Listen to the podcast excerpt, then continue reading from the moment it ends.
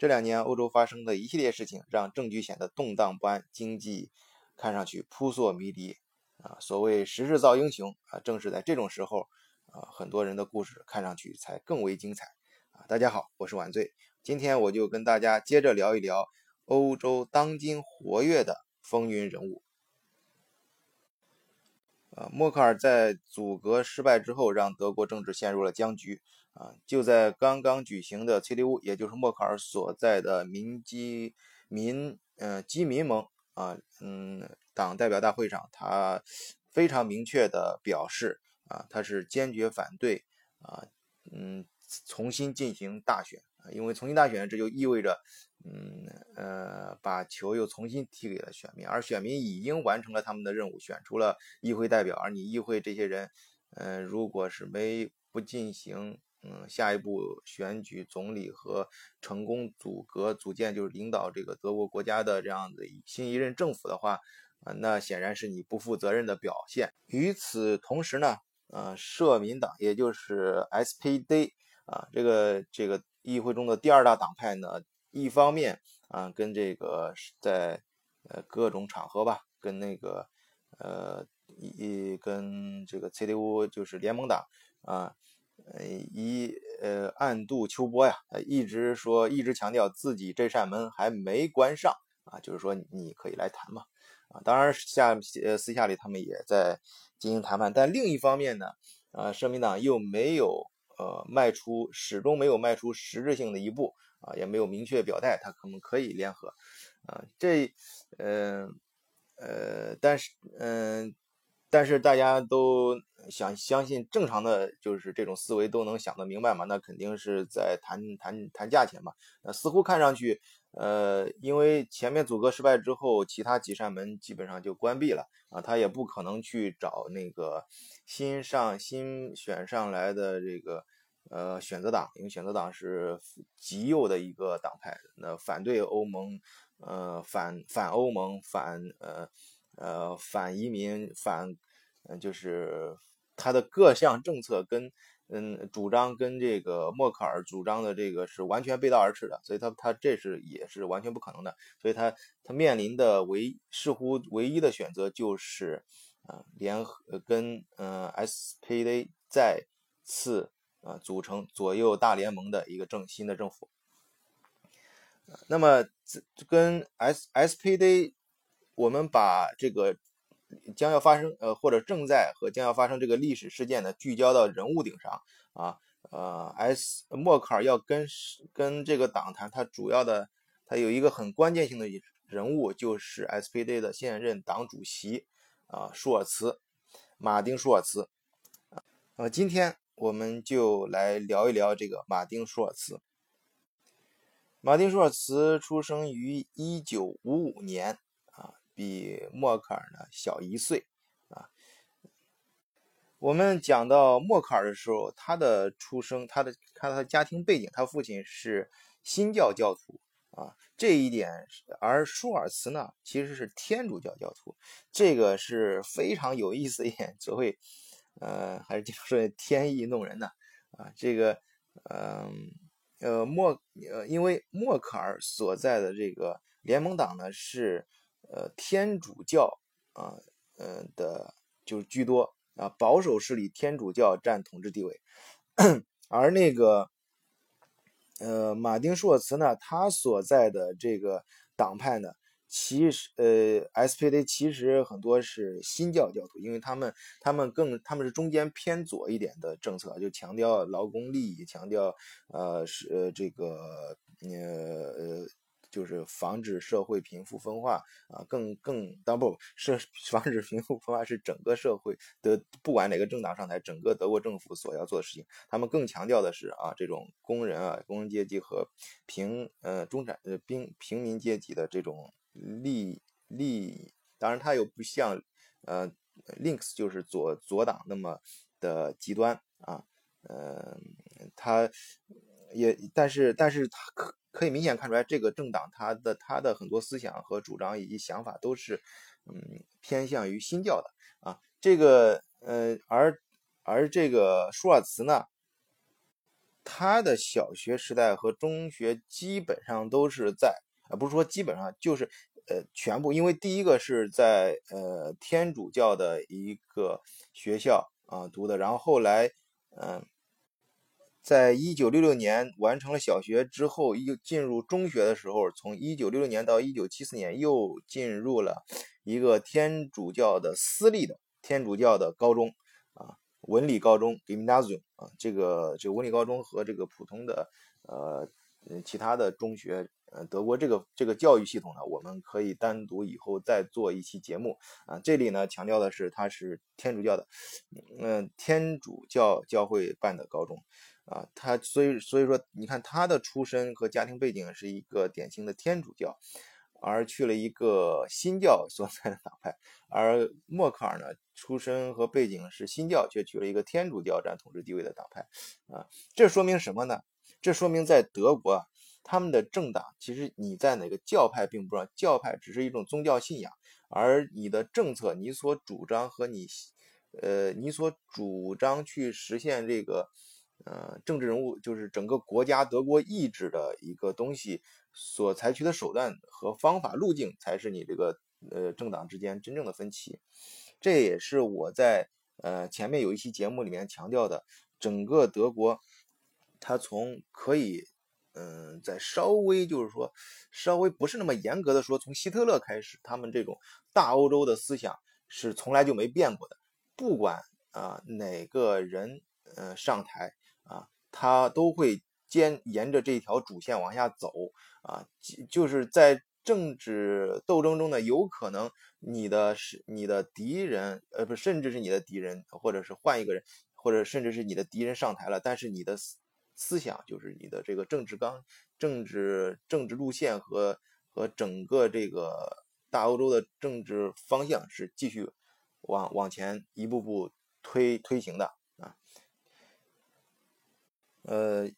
另外还有一个特点呢，跟默克尔一样，也是呃，舒尔茨呢，他也是一个精力非常旺盛的人啊。就是，嗯，但凡这个政治人物啊，往往都有这个特点，就是呃精呃那精力严重过过过剩。他是一九七二年啊，就是在少年的时候加入了呃德西，当时是西德西德国家青少年呃青年队。啊，足足球青年队啊，还取得了不错的成绩啊。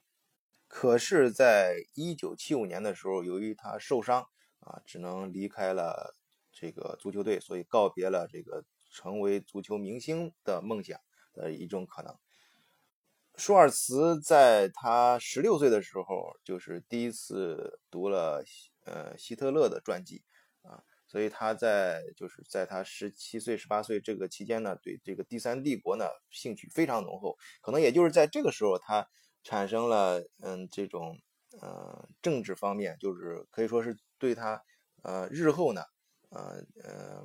呃在政治方面大有作为和很积极的、很想做一些事情的一个想法啊，可能埋下了内心埋下了这种呃伏笔吧。可是，在嗯七十年代中期，大约也就是他不能踢球的时候，那个时候，嗯，用那个，呃，那那段时期呢，其实也是马丁·舒尔茨他不愿回首的一段非常痛苦的啊往事。痛苦并不是说他一就可以说一方面是他不能够成为一个足球明星，另外。还有一一方面呢，他就是变得非常消沉那段时间，啊，就天天酗酒啊。用用舒尔茨自己的话来说，就是他找到所能喝的一切，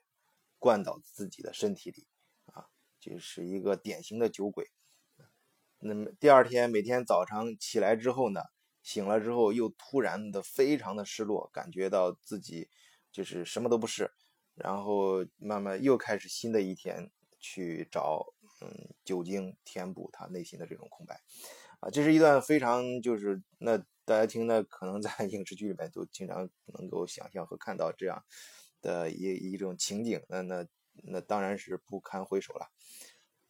但是舒尔茨呢，作为政治人物呢，他对外当然不会这样去想，他他他非常坦，首先是非常坦然的面对自己曾经经历过的这一段时光，然后呢，又又说他在其中呢，更让他意识到了这个积极向上的重要性啊，这一个人这个也可以看为非常励志吧。之后呢，他就嗯进行就参加了一些培训和教育，然后是在做成为了一个呃图书销售员啊。呃，也帮他在他姐后来又在他姐姐的书店里面呢，呃，成为一个呃管理一个书店啊，类似于一个图书管理员啊。大家知道很多做过图书管理员的人都很厉害啊，嗯，这个我就不想说了啊。比如说像毛泽东这种。呃，当然，舒尔茨呢，他在这个呃，就在图书媒体发行这一行做的工作呢，呃，刚才说他是一个精精力非常旺盛的人，他他很积极啊，变得很勤奋啊啊，这个在嗯后来呢，又在那段时间呢，又成为了这个，同时还做了呃科隆呃体育俱乐部的顾问，嗯，然后就是。嗯，后来在八几年的时候，他就非同在一方面自己工作非常努力，另一方面在政治方面也想有所作为，所以他参加了，呃，在在 SPD 党内吧，一步步，嗯嗯，一步步往上往上走，往上爬，然后是终于在嗯八，在八七年和一直到九八年的时候，就是成为了这个乌斯伦的。嗯呃，市长啊，这个乌斯伦也是他的家乡啊，他在那里读了他的小学和中学啊，也是在那里嗯踢加入了足球队，所以他在这个小城呢根嗯根基是比较深的啊。这个这个小城有多大呢？就是只有三万人，就是在亚申紧挨着德国的很有名的一个城市亚申啊，靠北的地方。啊这也同时也是德国、荷兰和呃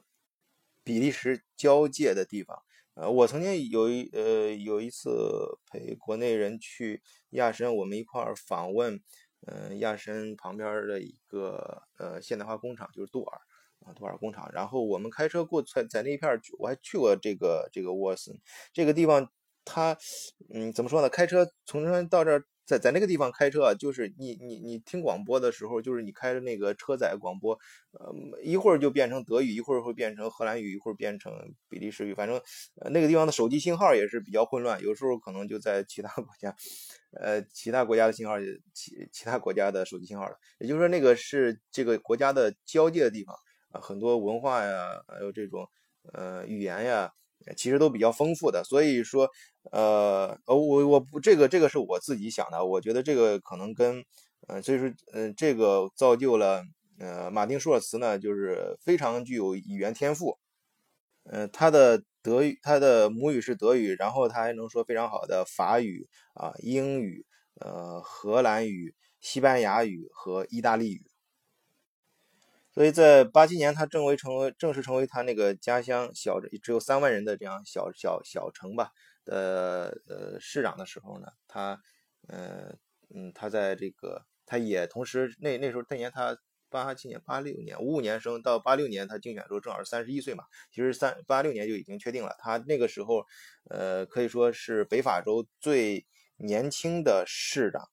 啊不是是北威州啊。北威州，Not Not High Westphalen，啊，就是，嗯，这个，嗯，大，呃，所以说他在，啊，这样他在 SPD 党内部呢也有了一定的地位啊，一定，因为他是一个很小的小市长，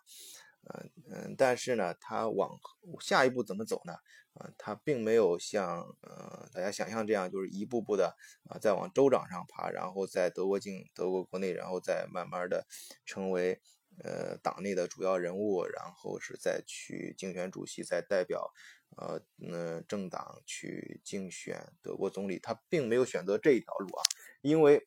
我想主要有三个原因。第一个是他自己觉得自身的这个呃呃条件和背景，可能在国内走这条路的话会非常的呃呃艰难啊，第二呢，他有这个语言方面的，他很有语言天赋，他嗯，他会多国语言啊。这其实人的，我我我曾经读到过很多文章啊，有一个观点就是一一个人的思维方式和思维的结构，在很大程度上是由于他的语言决定的。啊，也就是说，他的这个思维呢，很是很灵活，就是很至少是对于，呃，跟跟欧洲啊其他国家的人这个交流啊，是呃不不是指的语言交流，就是思想的这种啊交流，这语言这个说话方式和做事方式的这种嗯交流是能力是非常强的。嗯，第三个方面呢，他所在的地方啊，也是几个国家交界的地方。而且那个欧盟的总部就在比利时布鲁塞尔嘛，呃，所以说这个他，呃，他，他出于这个自身方面，这个地理和自己语言自己的特长啊，这这三方面考虑，我想他选择另外一条路，就是呃，并没有在德国境内发力，而是去了欧盟啊，在欧盟呢，嗯，里面代表 SPD 啊，当然经过自己的努力啊，啊，逐渐成为 SPD 最重要的代表。呃，在欧盟议会中呢，呃，果然是发挥了他的天赋，也嗯，由于他个人一步一步的努力，终于在二零一二年当选为欧洲议会议长，啊，在二零一四年七月一日又又再次当选啊，连任啊，呃，可以说这个时候呢，他已经是这个欧盟大家都不能忽视的一个重要的政治人物了，啊，嗯，但是他知道，就是我前面也提到过嘛。呃，心里很清楚，这个在呃德国的事情啊，不是欧盟的事情，其实就是德国的事情。德国，也就是说你在欧洲议会里面，不管担任多高的一个角色，啊，你都不如一个，都不如就是呃德国总理的实际的权力呃大。所以在他也是自身的政治野心，也同时也是。嗯，出于代表自己党嘛，SPD 的考虑，在一在二零一六年的时候呢，呃，拒绝第三次连任欧洲议会的议长，呃，回到德国啊，代表 SPD 和代表联盟党的默克竞选德国总理。当然，结果大家都看到了啊，嗯，SPD 的得票理想得票结果并不理想，只有在议会中只占到百分之二十多一点，啊，但是这个。时局时局造英雄啊，但是不管呃，但是不管怎么说，他嗯嗯，他得他成为了 SPD 的现任主席，而嗯默克尔呢，现在又面临阻隔失败之后的尴尬境地，又不得不去找他谈判，所以他就立时把他推到了风口浪尖啊。但是嗯，但是他在 SPD 内部的现任的状况呢，又不是说他可以嗯。有绝对性的干呃，就是绝对性的话语权，因为毕竟 SPD 嗯党内的很多大佬还都在啊，你像呃布加里尔就是呃以前是德呃前两年是德国经济部部长，现在是德国外交部部长。啊，还有这个弗朗茨，还有贝克啊，这些人都都都是很很很很厉害的啊，有机会可以给大家简单介绍一下，像特别是像现在这个呃不呃。加布里尔，他是，嗯，传说他跟万万钢关系非常好啊，因为万钢就中国这个科技部长万钢，他当年在，嗯，在在那个克劳斯达尔读的德国克劳斯达尔，呃上的大学，然后呢，这个呃布加里尔当年是在呃哥斯拉啊，呃哥斯拉他跟那个。呃呃，克劳斯达尔就是挨着的，一个在山上，一个在山下，其实就楼上楼下的关系啊。大家很多一些科研啊，很多一些呃，就是学校的关系啊，都是都是连在一块儿啊。所以说这个，嗯，我原来我自己也做过一个像材料德国材料方面的项目啊，就是呃是 3D 打印嗯陶陶陶瓷的材料，就有感兴趣的朋友可以交流。他是德国这个。一个很重要的一个这方面的一个专家和教授，他组织的项目，他就说他就有克劳斯有那个德国当时就说德国科技部部长关系非常好，跟他啊为什么呢？因为德国局长他说跟他所这个项目和他所在的他他是这个克劳斯达尔的教授，当然也是当时也是在柏林是德国材料研究中心的教授，他是两个地方，但是但是他的主要的呃这个根基是在。呃，克劳斯尔说，嗯，因为那个，呃，这个加布里尔是可以认为是克劳斯纳尔出出出来的人，所以呃，他们他能够得到更多的一些资源嘛，给我讲了，就是这种呃很隐晦的讲一些德国，当然这些东西。肯定是大家在媒体上看不到的，也不会有人对外这样子去说啊，你更不可能这样去写啊。我只是跟大家，嗯，我们自己的音频嘛，比较个性化一点，所以说跟大家聊一聊啊。如果有这方面的呃项目的兴趣的，呃，我们可以单独再进行交流啊。呃，好了，嗯，谢谢大家收听今天的节目啊。我们关于呃呃德国当呃欧盟当今的风云人物呢。呃呃，就是先讲到这里。大家像，我想我自，嗯，我自己想讲的，我想再讲一讲法国呀，啊，因为这个欧盟英国出去之后，老二的地位就是法国了嘛。另外呢，英国我觉得还是有一定影响力的，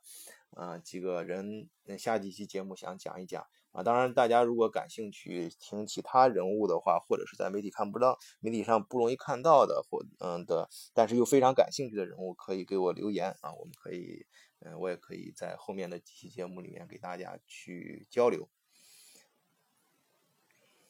好，今天到就到这里，谢谢，再见。